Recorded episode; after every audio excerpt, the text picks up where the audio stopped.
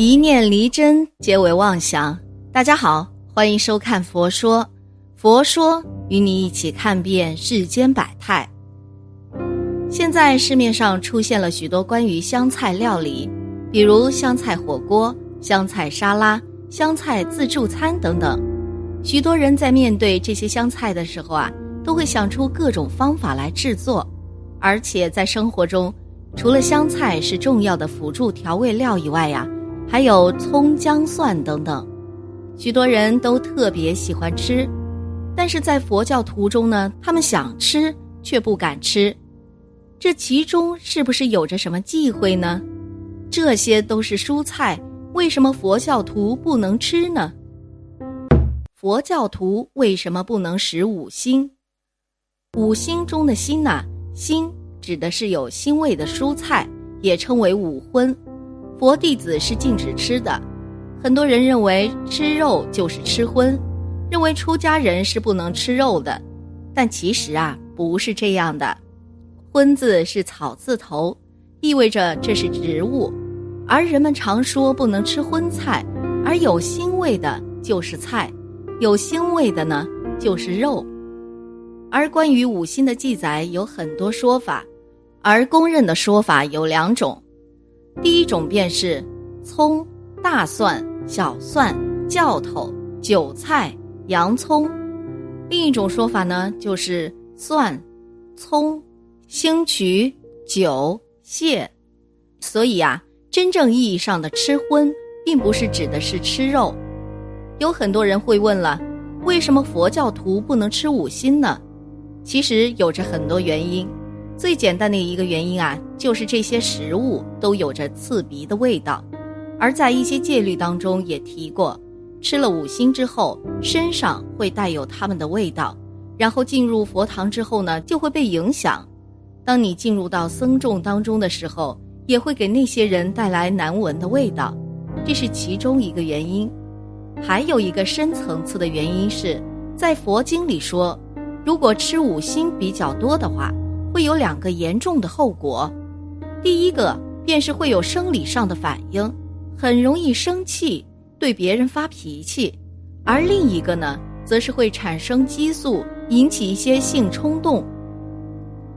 在《大佛顶首楞严经》中记载着呀，如果生吃或者熟吃，就会产生容易冲动的性格，而天仙就会嫌弃这个臭味而远离，恶鬼呢？就会经常与这类人相遇，经常待在一起，就会将福德抵消。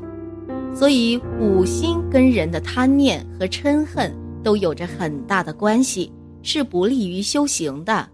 所以在佛教徒中是禁止吃的。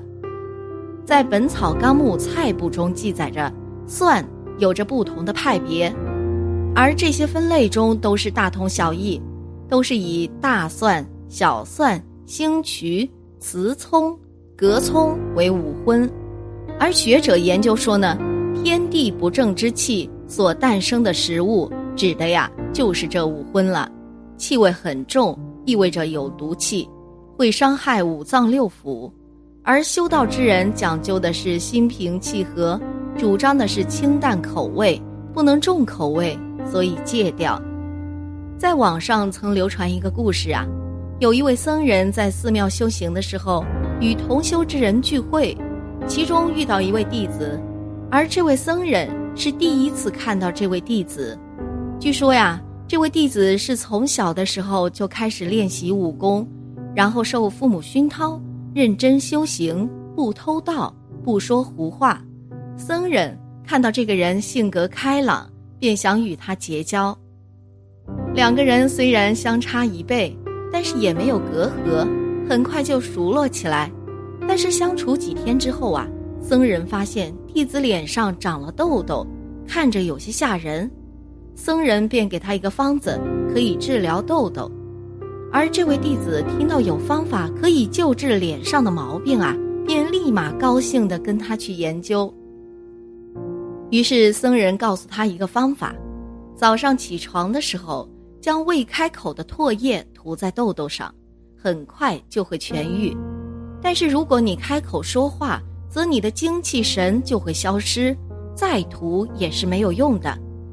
过了几天，弟子来找僧人说：“这个没什么用啊，一直不见好。”僧人告诉他：“我这个方法是治标之法，只能有缓解作用，不能治本。”僧人看着弟子的脸，继续说道：“如果你想治本啊，必须要注意饮食，不能吃上火的食物，比如烧烤、辣椒之类的刺激性食物。”最重要的是不能吃五辛。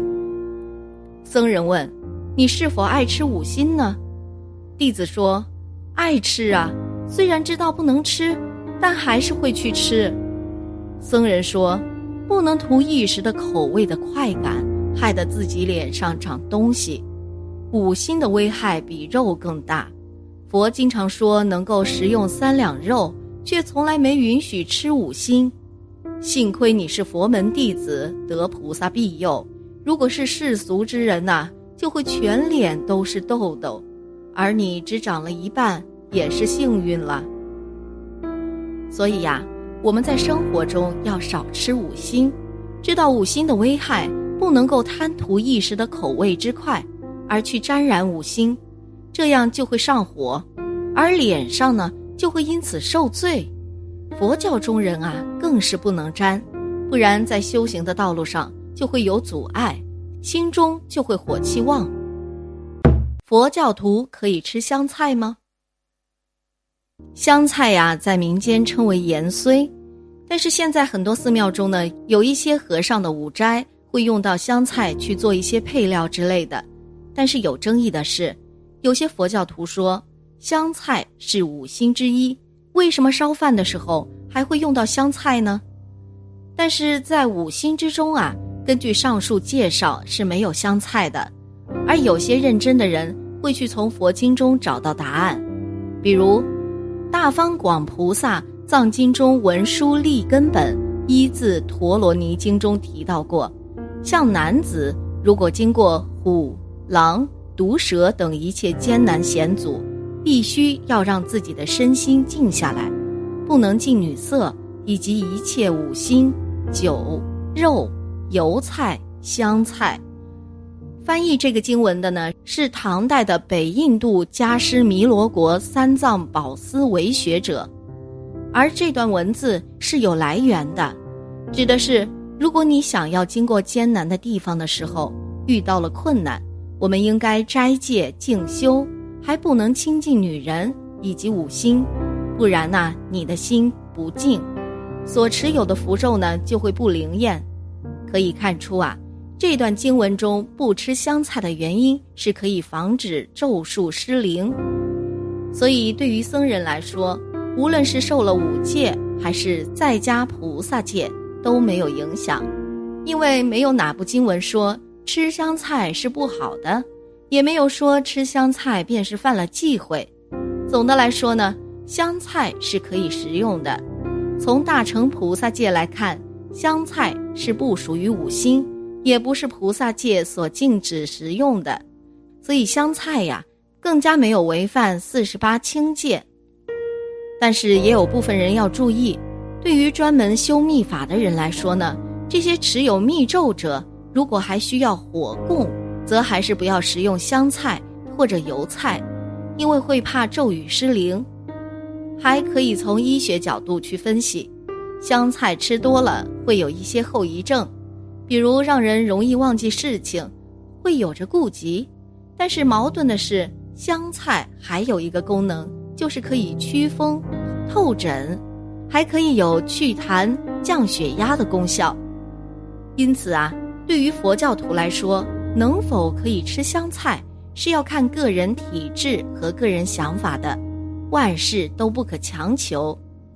有些人可能会认为啊，吃不吃这些香菜、小葱，可能是在斤斤计较，为了这些小菜而争来争去。如果少吃一口，也不会有什么事情。虽然少吃几口不会出什么事情。但是，如果我们在面对问题的时候，尤其是这些小问题都不能有个清楚的认知，那我们做大事的时候会更加的糊涂。佛教徒在修行过程中，往往不能够忽略生活中的细节，更要因此潜心修佛，不能因为这些食物而影响自己的心。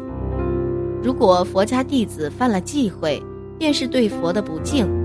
所以呀，在修行的过程中，要心静，才能修行成功。好了，今天的节目呢就到这里了。希望此次相遇能给大家带来收获。如果你也喜欢本期内容，希望大家能给我点个赞，或者留言分享、订阅。感谢您的观看，咱们下期节目不见不散。